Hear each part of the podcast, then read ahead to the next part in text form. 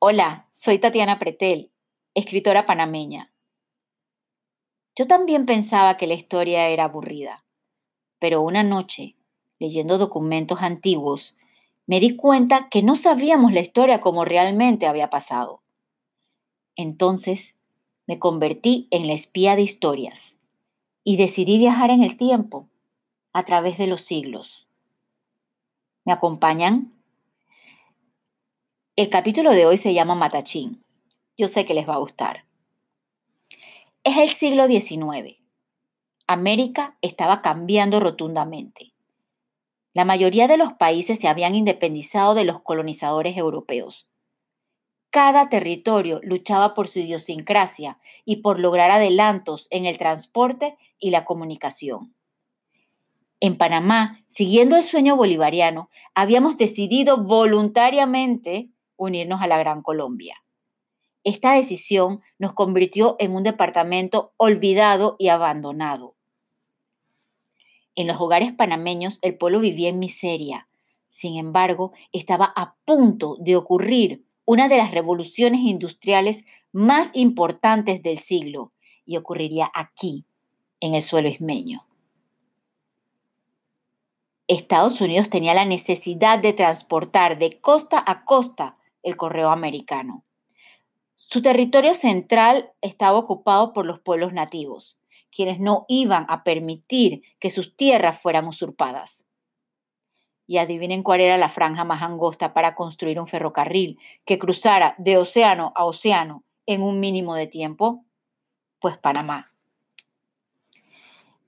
Es aquí en donde una serie de eventos empiezan a unir lazos para la futura historia que iba a suceder a principios del siglo XX.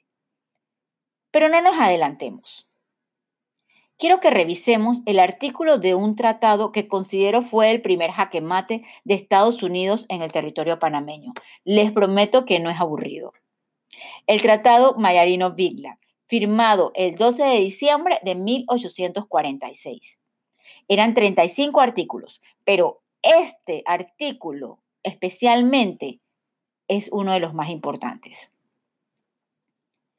Estados Unidos garantiza a la Nueva Granada, la Nueva Granada era Colombia, la perfecta neutralidad del istmo de Panamá, con la mira de que en ningún tiempo existiendo este tratado sea interrumpido el libre tránsito de uno a otro mar.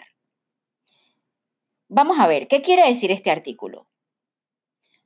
Este artículo quiere decir que Estados Unidos con su ejército podía intervenir en cualquier conflicto que se diera en la franja del ferrocarril, que iba de océano a océano. Si viajamos al futuro, unos 57 años después, en el año 1903, entonces nos damos cuenta por qué Estados Unidos pudo acordar proteger la independencia de Panamá de Colombia con su ejército en las costas de Colón. Por supuesto, porque tenía esta cláusula de su lado. Quería hacer esta pequeña explicación para estar un poco más claros de los acontecimientos. Bueno, volvamos a 1846. Los señores William Aspinwall, John L. Stephens y Henry Chaucin logran por parte del gobierno colombiano la concesión del primer ferrocarril transoceánico, el mismo se construiría cruzando el istmo de Panamá desde la costa este hasta la costa oeste. La concesión duraría 49 años. Después, en 1863, se extiende a 99 años. Pero imagínense si la concesión hubiera durado solo 49 años. Estados Unidos no iba a poder interceder o mandar su ejército a las costas de Panamá para apoyar la independencia de Colombia. ¿Ven por qué son importantes las fechas?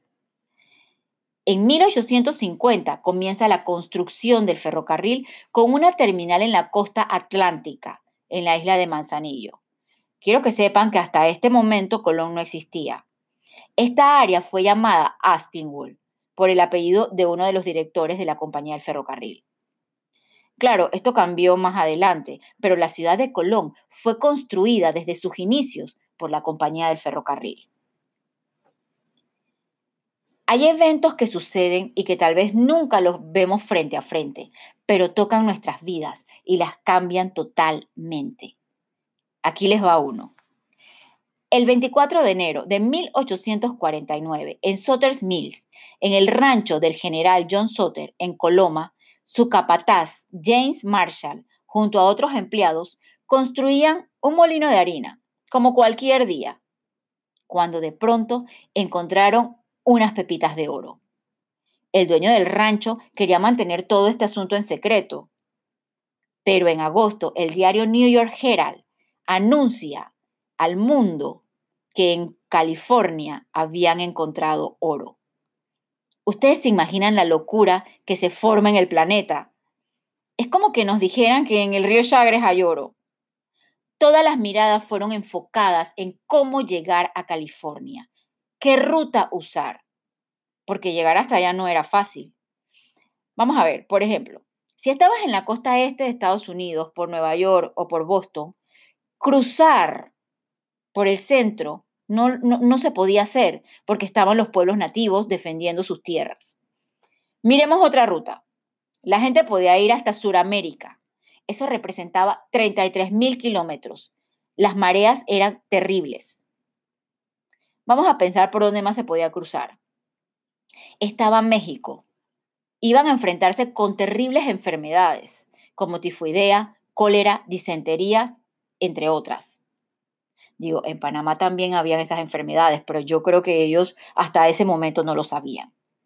Es entonces que la ruta de Panamá se convirtió en la ruta más conveniente y corta para todos esos viajeros que iban hacia California. Lo más importante de esto y de la construcción del ferrocarril es que se iba a dar un encuentro multicultural lleno de intrigas y de maltratos. Pero los panameños se empezaron a dar cuenta que su territorio tenía un gran valor, que les costaría sangre y luchas hasta verlo convertido en soberano un siglo y medio después. Esta historia vamos a seguir contándola la próxima semana.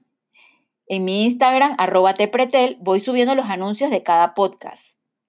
Gracias por escucharme y por viajar conmigo en el tiempo a espiar la historia.